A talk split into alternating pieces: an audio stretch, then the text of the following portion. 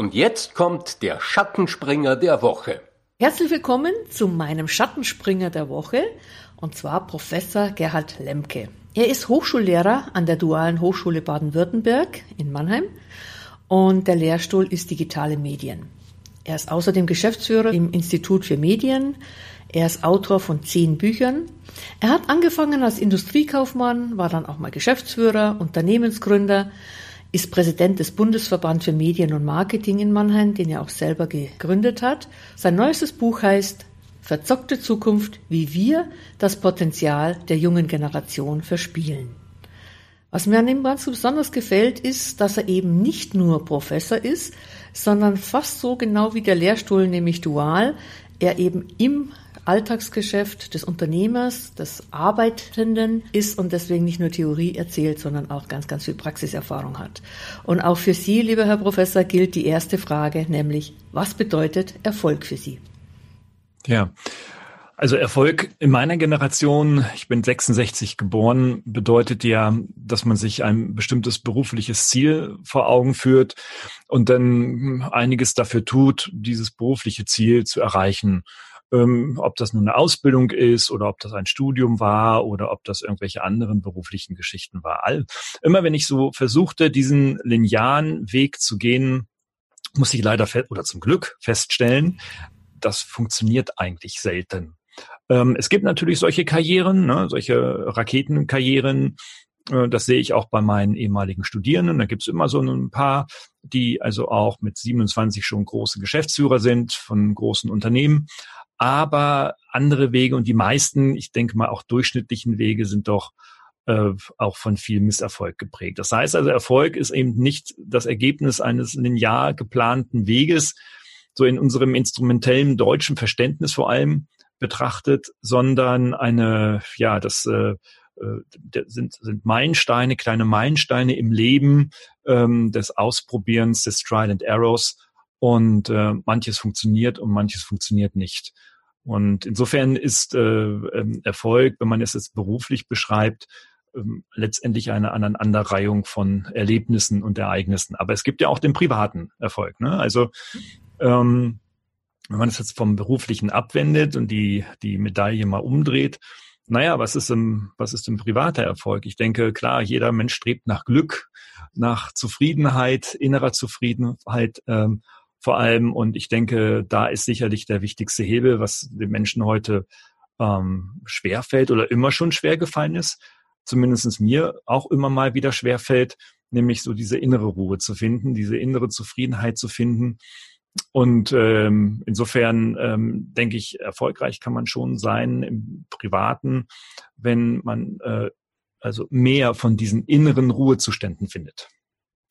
Wenn wir auf diese Raketen zurückkommen, und zwar ganz liebevoll, also diese Menschen, die so zack reingehen ins Studium und durchziehen und dann drei Jahre später hört man schon, dass sie diesen Start-up gegründet haben oder was auch immer, also diese Raketenstarts. Sie haben jetzt mit diesen Menschen oft noch Kontakt, Sie kennen diese Menschen. Würden Sie sagen, dass wenn das geklappt hat, dass dann irgendwas anderes vielleicht hinten runtergefallen ist? Zum Beispiel, wie Sie gerade so schön gesagt haben, das Privatleben oder die innere Ruhe. Haben Sie das festgestellt, dass das dann auch nicht immer nur das Gelbe vom Ei ist? Oder haben Sie manchmal das Gefühl, also ich nenne solche Menschen ja oft die Mozarts unseres Jahrhunderts, hm. haben Sie äh, das Gefühl, dass es scheinbar Menschen gibt, bei denen alles funktioniert?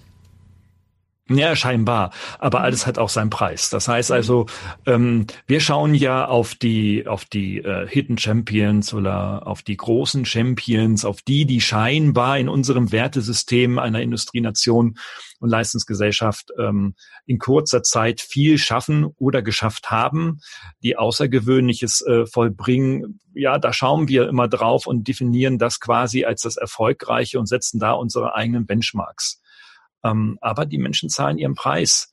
Ähm, schauen Sie sich alleine Boris Becker, den grandiosen Tennisspieler an, ähm, der mit Leidenschaft sein, sein Spiel und seinen Sport betrieben hat und äh, ja, und einfach auch seine körperlichen ähm, Defizite mit sich herumträgt mittlerweile. Und er sagt selber auch, ja, er würde das immer wieder so machen, weil das sein, sein Innerstes, seine Leidenschaft war, das, was er immer, äh, immer schon machen wollte. Und ihm war völlig klar, dass er sich da die Fersen und die Hüften kaputt spielt. Ähm, aber er sagt, damit muss er jetzt einfach leben. Das ist der Preis. Und nur mal so als ein Beispiel. Sie bezahlen immer für Erfolg auch Preis. Also Erfolg ist auch immer mit Misserfolg verbunden. Wer das negiert, blendet aus oder äh, ist halt ganz besonders karriereorientiert. Hm, aber meistens hält sowas nicht lange an, weil das kann kein Mensch durchhalten, weil für diesen Erfolg, wenn man Misserfolg vermeiden will, muss man nicht nur sehr hart arbeiten, sondern muss man ganz vieles ausblenden. Und äh, ja, und dann bleibt letztendlich für das Leben nicht mehr so sehr viel. Sie haben jetzt gerade Boris Becker erwähnt, der offen mit diesen Nachteilen des Erfolges umgeht. Mhm. Gab es denn in Ihrem Leben Menschen, die Sie mit Ihren Lebensgeschichten beeindruckt haben, die vielleicht auch Sie mitgeprägt haben? Also ich habe lange über diese Frage nachgedacht, mhm. die mir ja vorher bekannt war. Und mhm. ähm, ähm, ich muss ganz ehrlich sagen, spontan sind mir da keine Menschen eingefallen.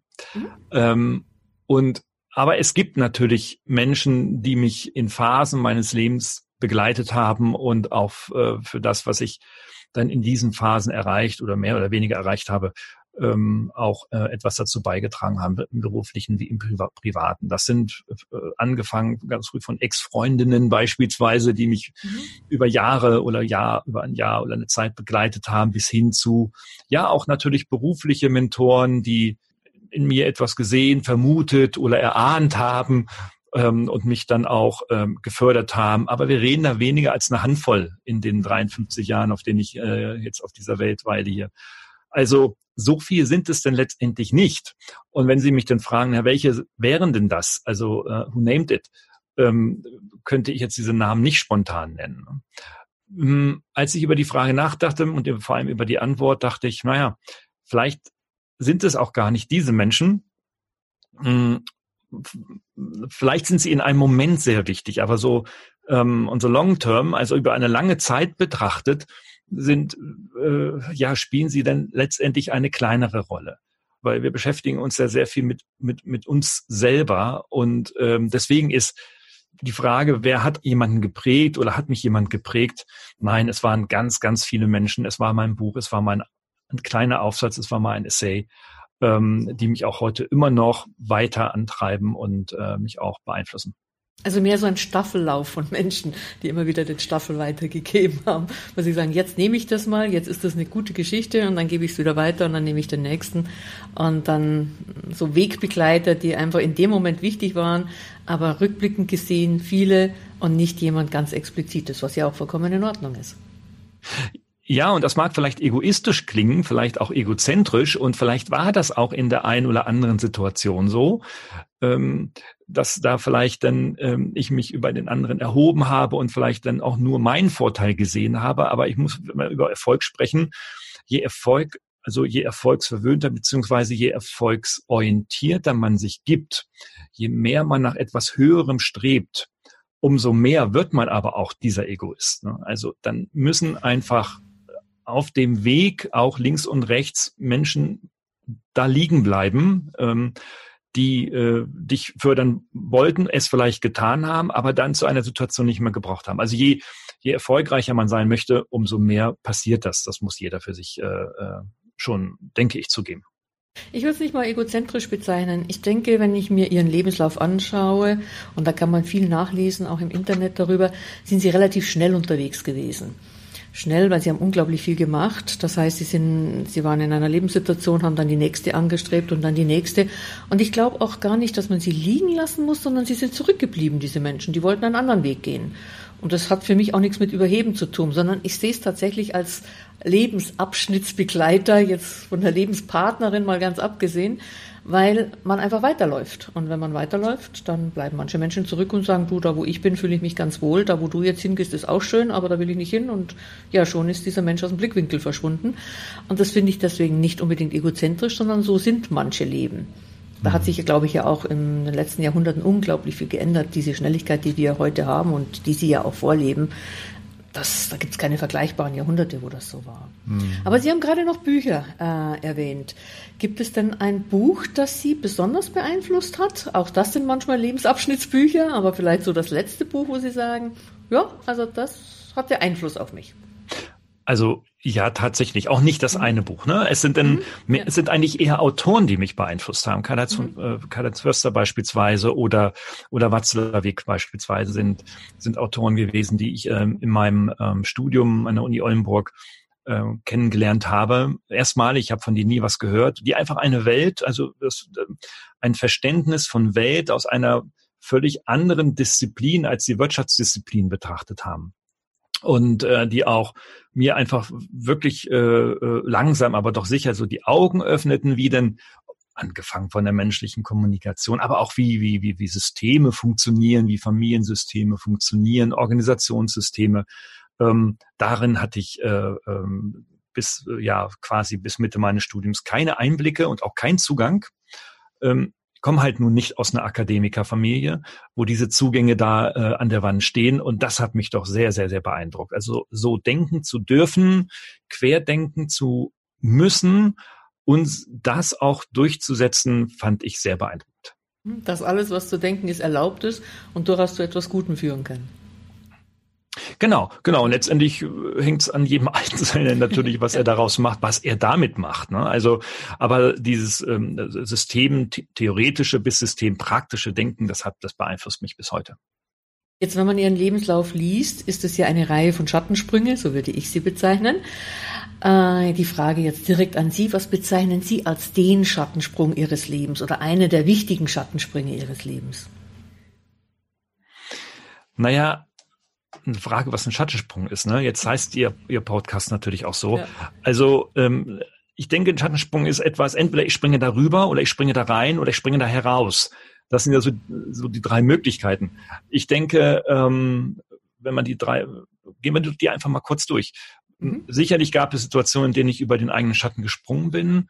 Das passiert ja immer dann, wenn man Dinge tut, die man eigentlich nicht, nicht wirklich gerne tut.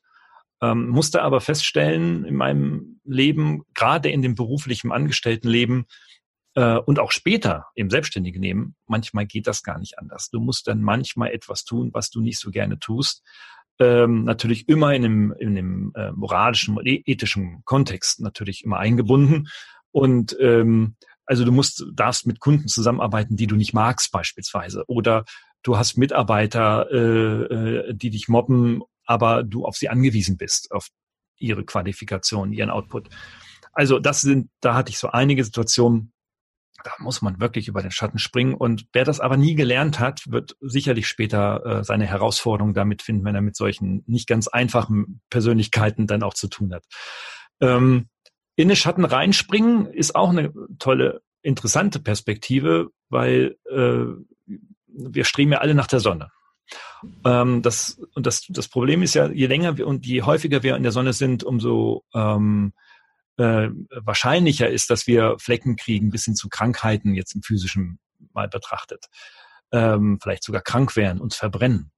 Und da ist es ganz sinnvoll, manchmal auch aus der Sonne in den Schatten hineinzuspringen. Und ich glaube, das ist etwas, was uns Menschen sehr schwer fällt. Also aufgrund dieses Dauerstrebens nach dem höher, schneller, weiter, nach dem, nach dem Sunny Side of Life, ähm, nach dem Leben äh, auf Florida, wo den ganzen Tag die Sonne scheint, ähm, vergessen wir manchmal, dass, dass die Ruhe und dass der Wert des Menschseins eigentlich im Schatten liegen kann.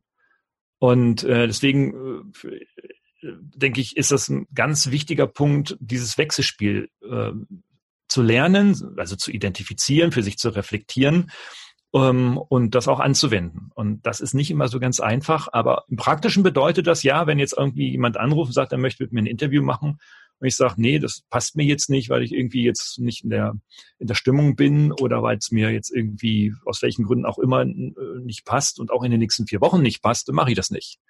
Und dann springe ich von der möglichen Sonne der Öffentlichkeitswahrnehmung zurück in den Schatten und gehe in meinen Keller und mache hier, wie Sie sehen, dann meine Musik oder was anderes, weil es mir einfach wichtiger ist als praktisches Beispiel. dann gibt es die dritte Möglichkeit, natürlich aus dem Schatten herauszuspringen. Und da kann ich wahrhaftig eine lange Geschichte erzählen. Aber ich mache es mal kurz, weil ich bin auf einem Dorf groß geworden mit 350 Seelen. Äh, ich war und bin bis heute in diesem Dorf im Nachkriegsdeutschland der Einzige, der eine höhere Schule abgeschlossen hat. Ähm, bin dann irgendwie äh, noch eine Weile in diesem Dorf geblieben, weil ich dann noch eine normale Ausbildung gemacht habe und ähm, Ähm, ja, und dann aber dann doch ins Studium gegangen, was ich eigentlich ursprünglich nicht unbedingt vorhatte. Und, und da habe ich einfach gelernt, dass wenn du, äh, wenn du etwas findest, was dich begeistert, äh, nicht, weil du etwas machen musst, also Ausbildung machen, so wie die Eltern, so mach Ausbildung, bist du safe und dann hast du doch deinen Job und es ist doch gut und dann kannst du in deinem Kinderzimmer weiterleben und so weiter. Nee, also genau dieses Herausspringen denn in das eigene, in das eigene Leben, in die eigene Welt und sie dann aktiv zu gestalten, das ist äh, sicherlich, fällt heute sicherlich auch vielen jungen Menschen immer, immer noch schwer. Und das ist wichtig, aus dem Schatten herauszuspringen. Also Sie sehen, wenn man diese drei Bewegungsmöglichkeiten auf einem Brett zeichnen wollte, könnte man so ein Ravensburger Spiel daraus machen. Ähm, wo, wo, wo sind deine Wege? Und letztendlich sind sie aber auch persönlichkeitsabhängig, immer von dem eigenen Charakter auch, ne? introvertiert versus extrovertiert und so weiter. Das kommt noch alles mit dazu. Aber jetzt für mich auf persönliche Art ähm, war das wirklich immer dieses Wechselspiel. Also dieses Rausspringen aus dem Dorf, das war ja schon ein großer Schattensprung. Sie haben ja viel hinter sich gelassen.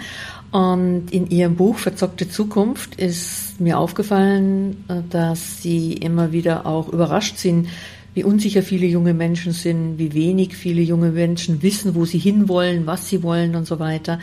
Hat jetzt Ihre eigene Vergangenheit Sie mit diesen Menschen langmütiger gemacht oder ungeduldiger?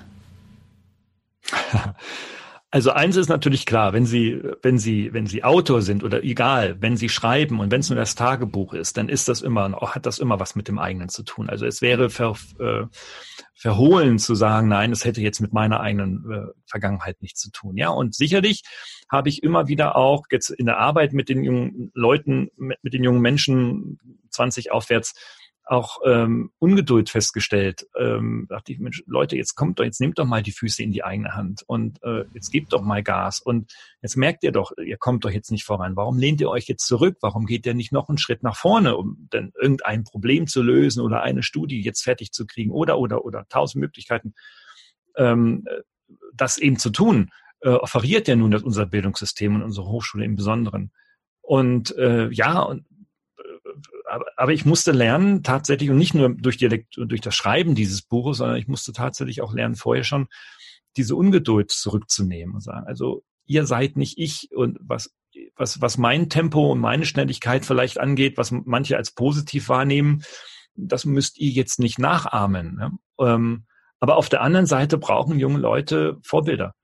Und ähm, wenn man sie mit ihnen spricht, was, was braucht ihr denn für Vorbilder, sind sie sehr ahnungslos, weil sie weil sie in der, ähm, in der Selbstorientierung, selbst im jungen Erwachsenenalter immer noch nach, äh, nach Eckpfeilern suchen ähm, und eigentlich nicht wissen, was sind die richtigen Eckpfeiler für mich. Also ich sag mal, so diese pubertäre Phase vieler jungen Leute dauert wirklich bis Mitte, Ende 20. Und ähm, was bei mir eben nicht so war. Ende 20 wusste ich schon sehr genau, was Phase war. Äh, aber eben auch nur, weil ich relativ früh dann aus dem Schatten rausgesprungen bin. Ähm, ich wünsche mir tatsächlich, dass, dass immer mehr junge, junge Menschen heute äh, tatsächlich aus dem Schatten rausspringen und äh, dass wir als Erwachsene ihnen dabei helfen und sie unterstützen, eben genau das zu tun. Und wenn sie mal daneben springen und sie wären mal nass, naja, dann werf ein Handtuch zu und dann haben wir ihnen auch geholfen. Also was mir jetzt sehr schön gefallen hat, ist, dass Sie für sich erkannt haben, nur weil ich den Weg so gegangen bin, wie ich ihn gegangen bin, müssen das andere nicht genauso machen. Mhm. Obwohl Sie sich gleichzeitig wünschen, dass die Menschen, vor allem die jungen Menschen, ihre Möglichkeiten mehr nutzen und einfach was aus dem machen, was ihnen sozusagen auch mit in die Wiege gegeben worden ist. Äh, und damit meine ich gar nicht so das Elternhaus, sondern die, die, eigenen Talente, die ja oft da sind und dann auch verkümmern, wenn man sie nicht nutzt. Ja. Für was sind Sie denn in Ihrem Leben am meisten dankbar? Ähm, also am, am meisten dankbar. Ähm, am meisten heißt ja, da muss es irgendwie so eine Top-Dankbarkeit geben. Ne? Also Oder ich denke. Lassen Sie das meiste heraus, aber überhaupt dankbar. Also muss nicht immer ein Superlativ sein. ich glaube, am meisten dankbar bin ich äh, über ähm, das, worüber, wofür ich gar nichts kann, nämlich dass ich irgendwie ähm, Fähigkeiten mit angeboren bekommen habe, ähm, die mir für den Weg, den ich heute gehe, ähm, sehr, sehr, sehr hilfreich sind.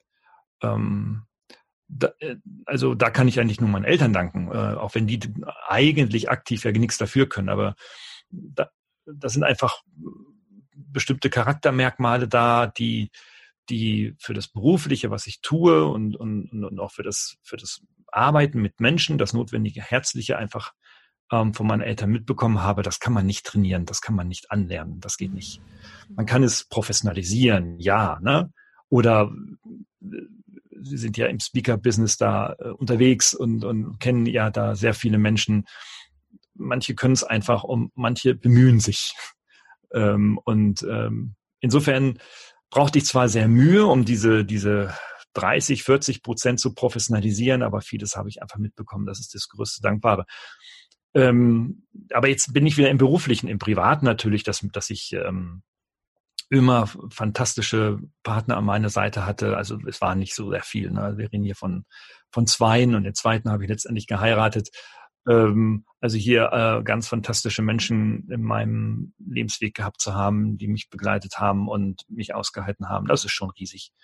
Ähm, das ist ja auch nicht so selbstverständlich. Ne? Ja. Ähm, naja, und dann natürlich, last but not least, ähm, ich habe eine fast zehnjährige Tochter. Das ist natürlich das Allergrößte. Ähm, da, das äh, hat vorher oft nicht geklappt und dann hat es geklappt und dann musste der Wurm auf die Welt und ist natürlich das größte Geschenk auf Erden. Ja, das stimmt. Da kann ich zustimmen mit den Kindern. Das ist schon wunderbar. Ich habe in Ihrem Buch gesehen oder gelesen, dass Sie durchaus auch mal die eine oder andere Meinung ändern können, wenn Sie sich mit einem Thema äh, sehr intensiv beschäftigen. Und daraus äh, kommt auch unter anderem die nächste Frage. Was ist denn eine innerste Überzeugung, die Sie haben, auch wenn andere sagen, das stimmt bestimmt nicht? Also, so eine innere Überzeugung wächst ja. Mhm. Ähm, die ist ja nicht da, sondern das ist ja ein, ein ein Meilenstein eines, eines Prozesses. Das kann ein Denkprozess sein, das kann ein Erfahrungsprozess sein, ein Ausprobierprozess. Manche, manche sind irgendwie jahrelang mit einem Partner zusammenstellen und fest, nee, das ist jetzt doch nicht. Und äh, es kann also, wie gesagt, auch Jahre, Jahre, Jahre dauern. Ähm, aber ich denke, was ein, was einen treibt, ist einfach eine ganz bestimmte Haltung und, und ein bestimmtes Wertemuster. Ähm, und richtig ist, eine Haltung kann man ändern. Ne? Also als ich dieses Buch begonnen habe oder dieses Projekt begonnen habe, sollte das ein Bashing-Buch sein. Ähm, eins von vielen. Ne? Äh, also mein erstes Exposé oder mein, ich weiß nicht, sechstes, siebtes, achtes Exposé, das ich an den Verlag geschickt habe, war dann letztendlich ein Exposé, Buchprojekt für, für, für das Bashing. So habe ich auch begonnen. Ich hatte dann also schon die ersten 100 Seiten fertig ähm, und habe dann eigentlich festgestellt, irgendwie so, ich werde eigentlich immer unruhiger damit ähm, so wie ich junge Leute sehe und so viel Spaß es auch macht, Bashing-Bücher oder Bashing-Texte zu schreiben ähm, und in die Polemik abzudriften, ähm, wird es aber der Realität nicht gerecht. Ne? Dann ja, und dann muss es halt, muss lange drüber nachdenken. Das habe ich dann getan und ähm, dann festgestellt, irgendwie so, na, na musste jetzt schon so eine Saulus, vom Saulus zum Paulus ähm, Prozess durchgehen.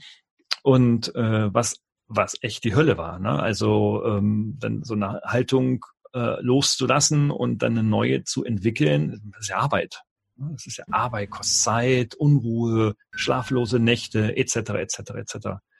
Aber es war das Richtige ähm, und ähm, daran bin ich auch gewachsen. Und ich denke, Menschen, die in der Lage sind, über so über, über eine ausgeprägte Selbstreflexionsfähigkeit ähm, sich da selber durchzutreiben oder begleiten zu lassen, auch mit einem Coach beispielsweise, das geht ja auch, ja. dann äh, und äh, die werden wachsen, die werden zu neuer Selbsterkenntnis kommen und werden persönlich stärker werden. Und dann aber, und dann aber, Frau Graubner, dann stehst du aber auch dazu. Und mhm. dann bist du nicht mehr, nicht mehr so schnell angreifbar oder geschweige denn wankelmütig. Ne? Mhm. Ähm, ja, und ich denke, das ist das, was, was unsere Gesellschaft braucht. Ne? Also äh, solche Charaktere, die weniger wankelmütig und mit stärkerer Haltung äh, un unrückbar sein, ihre Meinung vertreten. Also einerseits, äh, dass man äh, zwar eine Meinung hatte, sich dann mit einem was dazugelernt hat, wie auch immer, mhm. da ja nicht jeder ein Buch schreibt, und dann aber auch sagt, okay, jetzt ändere ich meine Meinung und äh, dann bleibt man aber sehr stabil wieder. Das heißt, das, was schert mich mein Geschwätz von gestern ist was anderes als das, was Sie meinen. Sie meinen einfach, dass man von einer Überzeugung, die man hatte, wo immer sie auch herkam, sich in eine andere Überzeugung begeben hat durch Lernen, durch Erkennen Und ähm, ja, und das wäre dann schon auch der Weg, den man heutzutage geht, wenn man dann halt da auch stabiler ist dabei. Hm. Was war denn der schlechteste Rat, den Sie jemals bekommen haben? Der schlechteste Rat war, äh, war bestimmt im familiären Umfeld äh, während meiner Schulzeit, äh, als mir dann geraten wurde, doch von der Schule vielleicht doch abzugehen, weil ich die mit Sicherheit nicht schaffen würde. Ich war ein sehr fauler Schüler, muss man dazu wissen. Ähm, hatte alle möglichen Sachen im Kopf. Ich habe schon sehr, sehr früh begonnen, Musik zu machen, seit meinem neunten Lebensjahr ähm, wofür ich übrigens meinen Eltern auch danke, weil die haben mich da letztendlich hingetragen und hingefahren zu den Unterrichten.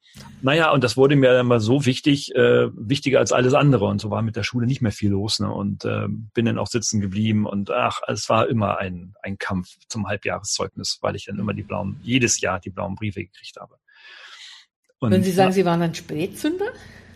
Äh, könnte, ja, könnte man so sagen. Ja, ja, ja, ja. Also, also die Erkenntnis oder die Erfahrung, dass man durch eigenes Tun etwas bewegen kann, die hat sich doch erst in den 20er, in meinen 20er Lebensjahren äh, tatsächlich äh, entwickelt.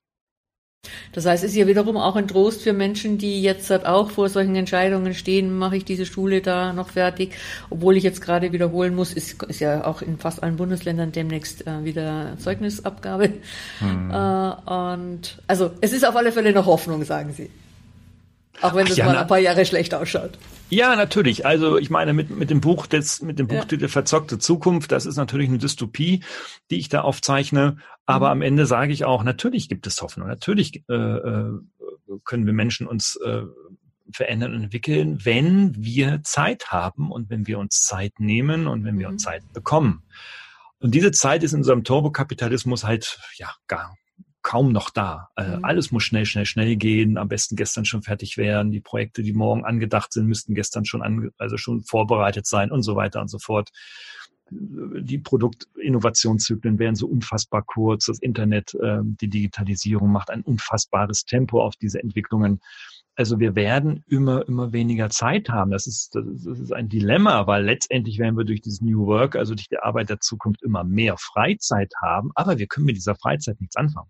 Mhm. Das ist das Thema. Mhm. Und ähm, deswegen ähm, sind ja die Unterhaltungsbranchen wachsen ja und die Freizeitbranchen wachsen ja und wachsen, wachsen. Das, die, das sind die Zukunftsmärkte, weil wir Menschen mit uns nichts mehr anfangen können. Mhm. Ähm, eine tragische Entwicklung, ähm, ja, die man gesellschaftlich, politisch gar nicht, gar nicht abwenden kann, sondern jeder für sich entscheiden muss, wie, gehe ich mit meiner Zeit da sinnvoll um. Ne? Mhm. Jetzt hatten wir gerade den schlechtesten Rat besprochen, dass Sie sozusagen den Hinweis bekamen, geh lieber von der Schule. Was war denn der beste Rat, den Sie jemals bekommen haben? Der beste Rat. Also da waren, ja, also ich kriege nicht so sehr viel Ratschläge ähm, sind eher also, der Geber als der Nehmer in dem Bereich. Ja, ja also ich kriege tatsächlich nicht sehr viele Ratschläge. Ich habe darüber nachgedacht. Also mhm. ich kann diese Frage nicht, nicht, nicht wirklich beantworten. Aber das ist in Ordnung. Äh, also ich gebe gerne, ich gebe manchmal gerne Ratschläge, aber beim Ratschlag wissen Sie, das ist ein Rad und das ist ein Schlag. Ne? Mhm. Manchmal, ne, also du drehst du dich im Rad und dann haut dich einer von der Seite um, das Rad fängt an zu purzeln und fällt dann letztendlich hin. Das habe ich ganz früh schon gemerkt und auch gespürt, wenn du auf andere hörst, dann bist du verlassen. Äh, oder verlässt du dich auf andere, bist du verlassen. Ne? So ein Spruch von eines Großvaters. Ähm, das habe ich sehr früh gemerkt und das hat sich wiederholt und dieses Muster hat sich auch in späteren Lebensjahren immer wiederholt, so dass ich eigentlich auf Ratschläge kaum irgendwie besonders höre. Aber ich hole mir natürlich schon Meinungen ein, also mhm. ganz aktiv und ganz bewusst. Ne? Also auch mhm. gerade jetzt mit diesem Buch Beispielsweise habe ich mir ganz, ganz viele Meinungen eingehört, denen ich da auch äh, äh, unendlich dankbar bin, dass sie sich da mit mir über bestimmte Punkte und Themen und Texte Gedanken gemacht haben. Das ist schon riesig. Aber, mhm. aber Ratschläge nach dem Motto, Lemke, mach mal das, mach mal dies, mach mal jenes, das hat bei mir noch nie funktioniert. Ja, ich habe eher das Gefühl, das würde eher die Opposition bei Ihnen hervorrücken, als dass es Sie weiterbringt. Okay. Ja, wir kommen jetzt in eine etwas andere Sphäre. Ich bin nämlich jetzt Ihre Fee und ich kann alles möglich machen. Gibt keine Grenzen, keine Hindernisse. Und das mache ich jetzt auch für Sie. Und wenn es eben diese keine Grenzen, keine Hindernisse gäbe, wen würden Sie gern einmal zum Essen einladen? Wenn ich gern zum Essen einladen würde. Ich glaube, ich würde mal gern mit Barack Obama essen gehen. Mhm. Ähm, sehr imponierende Persönlichkeit, sehr cool.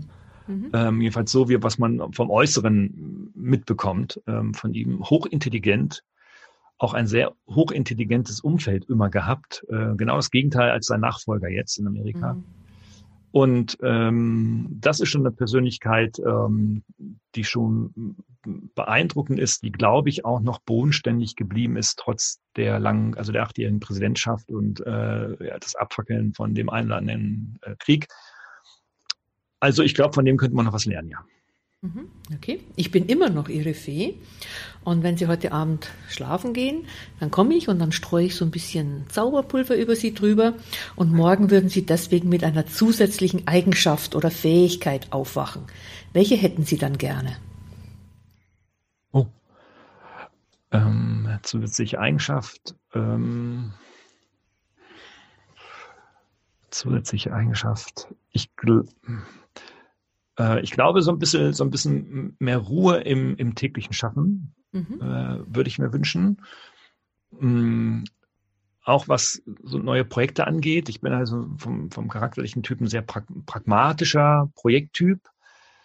Idee, dann Projekt und dann anstoßen und viel, viel Energie rein, merke aber auch, ähm, das kostet unfassbar viel Lebensenergie. Also daher würde ich mehr Ruhe haben wollen, vielleicht dann auch tatsächlich noch mehr Weisheit, jetzt schon mit 53 Jahren, mehr Weisheit, eben nicht alles angehen zu wollen oder zu müssen. Also sehr genau überlegen, mit wem machst du Podcast beispielsweise oder wo, mit wem, wie auch immer verbringst du deine Zeit. Äh, da bin ich manchmal noch nicht hinreichend klar genug für mich aus meinem eigenen Verständnis. Äh, mögen andere anders sehen, ist vielleicht so, aber das wäre, glaube ich, eine Eigenschaft. Einfach ein bisschen mehr Weisheit morgen früh, bitte. Okay, gut, ich streng mich an. Aber Sie wissen ja, so eine Fee erfüllt ja immer drei Wünsche. Und der dritte Wunsch, den ich jetzt erfüllen würde oder wo ich Ihnen dazu verhelfen würde, wäre, dass Sie eine Reise machen können, und zwar die Reise zurück ins jüngere Ich. Und wenn Sie das besuchen könnten, was würden Sie sich selber als jungen Mann, Alterphase dürfen Sie gerne selber entscheiden, was würden Sie Ihrem jüngeren Ich gerne raten oder mitgeben? Ähm, mach dein Ding. Mhm mach dein Ding, ähm, suche das so schnell wie möglich, äh, auch wenn du es nicht schnell findest, suche weiter. Und wenn es noch so lange dauert, aber suche dein Ding, ähm, das dich morgens um fünf oder um vier aus dem Bett zieht, ähm, wo du nicht müde bist, wo du deinen Kaffee mit der linken Hand machst und mit der rechten schon dein Ding weitermachst. Ähm, da ist man als junger Mensch heute, auch ich war das damals so, äh, war so sehr, sehr unsicher. Und ähm, deswegen, das würde ich meinem, meinem dem kleinen Jungen, dem kleinen Gerald äh, zurückgeben. Äh, guck da drauf, setz dich noch ein bisschen mehr durch, als ich schon getan ha habe, vielleicht ähm, zum Leidwesen meiner Eltern im Übrigen. und ähm, und reiß einfach durch, äh, was du denkst, was richtig ist. Und wenn es dann nicht das Richtige war, dann äh, gehst du gehst du weiter. Mhm. Sehr schöner Rat an das junge Ich. Ja, und wenn wir schon dabei sind, kommen wir auch sozusagen zur letzten Frage. Die letzte Frage lautet, wie lautet Ihr letzter Rat, Hinweis an unsere Zuhörer, die in sehr gemischten Altersgruppen sind, ganz gemischte Altersgruppen? Ja, also ich denke, was ich jetzt in meinem kleineren äh, geraten habe, äh, kann, kann, ich als Empfehlung weitergeben. Also mhm ähm, auch für, für Ältere. Ich habe ja vorher gesagt, naja, mit 53 bräuchte ich noch ein bisschen mehr Weisheit. Also wenn ich meine, ich hätte heute den Ratschlag an mich selber in meiner eigenen Jugend, hm, dann ist es natürlich auch schon ein bisschen weit hergeholt. Aber ähm, nichtsdestotrotz, ähm, das hört halt eben nie auf. Also die Sinnsuche, die sogenannte Sinnsuche hört einfach für viele, viele Menschen nicht auf. Und sie hört deswegen nicht auf, weil die Handlungsoptionen so groß sind und immer größer werden. Ähm, aber wir sollten uns äh, zunehmend tatsächlich aus der, aus der digitalen Welt äh, nicht ganz vereinnahmen lassen, sollten sie als Instrumente nutzen, ohne Frage, ähm, um unser tägliches Brot verdienen zu können. Aber wir sollten ähm, doch sehr, sehr viel stärker auf die reale Welt gucken und äh, vor allem auch auf das Zwischenmenschliche schauen. Ähm, das ist das, was unsere, was unsere Gesellschaft ausmacht, was, was ja, andere Gesellschaften ausmacht. Wir werden immer mit Menschen kommunizieren und zusammenarbeiten. Das Zurückziehen in virtuelle, digitale Welten ähm, ist, kein, ist keine gute Perspektive. Ich weiß, das ist absolut kontra gegenüber der Digitalisierungswelt in Zukunft mit Robotern, fliegenden Taxis und selbstfahrenden Fahrrädern und so weiter und so fort. Ähm, das wird auch irgendwann kommen. Aber bis dahin haben wir noch eine ganze, ganze Menge Wegstrecke an Zwischenmenschlichem äh, hier zu gestalten. Und das ist das Entscheidende. Und dazu sollten wir was beitragen. Da waren jetzt ganz viele Punkte drin, so, so für den letzten Aufruf, den letzten Rat. Wenn Sie es in einem Satz sagen würden, was wäre so die Essenz aus dem, was jetzt gerade alles wirklich sehr wichtige Ansätze waren, aber so in einem Satz, so dieses, der Espresso sozusagen, der letzte, alles schön herausgepresste, ein ja. Beschäftige dich mit Menschen und tu alles dafür, dass sie besser werden. Sehr schön. Vielen herzlichen Dank. Es hat mir sehr, sehr viel Freude gemacht, Herr Professor. Toll, dass Sie da waren. Vielen herzlichen Dank. Mhm. Und ja, ich freue mich, wenn wir uns mal wieder persönlich treffen. Das letzte Mal schon länger her, aber vielleicht klappt es ja irgendwann wieder. Frau Groppner, herzlichen Dank.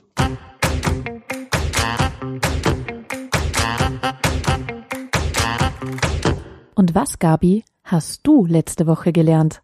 In Vorbereitung auf meinen Gesprächspartner, Professor Lemke, der ja Schattenspringer der Woche ist, hatte ich die Gelegenheit, sein Buch Verzockte Zukunft wie wir das Potenzial der jungen Generation verspielen, zu lesen. Zwei Dinge habe ich dabei gelernt bzw. haben mich überrascht. Erstens, wie immer sind die Jungen besser als ihr Ruf. Schon Sokrates schimpfte wie ein Rohrspatz auf die jungen Menschen und Professor Lemke hatte ein paar tausend Jahre später Ähnliches geplant. Sich während seiner Recherche zur Jugend jedoch eines Besseren besonnen. Er hat eher festgestellt, dass die jungen Menschen viel Angst vor Entscheidungen haben und sehr unsicher sind. Hier brauchen sie mehr Zeit, klarere Vorgaben und Wegweiser, aber auch das Vertrauen, dass heute keine Entscheidung mehr für den Rest eines Lebens gilt. Man darf seine Entscheidungen auch wieder abwählen. Auch ich habe Kinder, zwei von meinen dreien, die mehrmals verschiedene Berufe angesteuert haben und dann einen neuen Weg eingeschlagen haben manchmal mitten in der Ausbildung und manchmal am Ende der Ausbildung. Trotzdem hat jeder dieser Kinder seinen Weg gewählt und ist ihn gegangen und ist heute eine erfolgreiche Persönlichkeit in der Gesellschaft. Zweitens, dass die vielen Reformen unseres Schulsystems, beispielsweise die Abschlüsse einer Uni in das Bachelor- und Masterstudium, viele Nachteile mit sich bringen.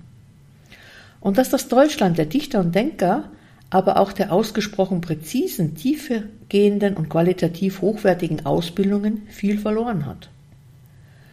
Und die Umstellung von Klassenräumen und Hörsälen auf Digitalisierung alleine keine Lösung ist.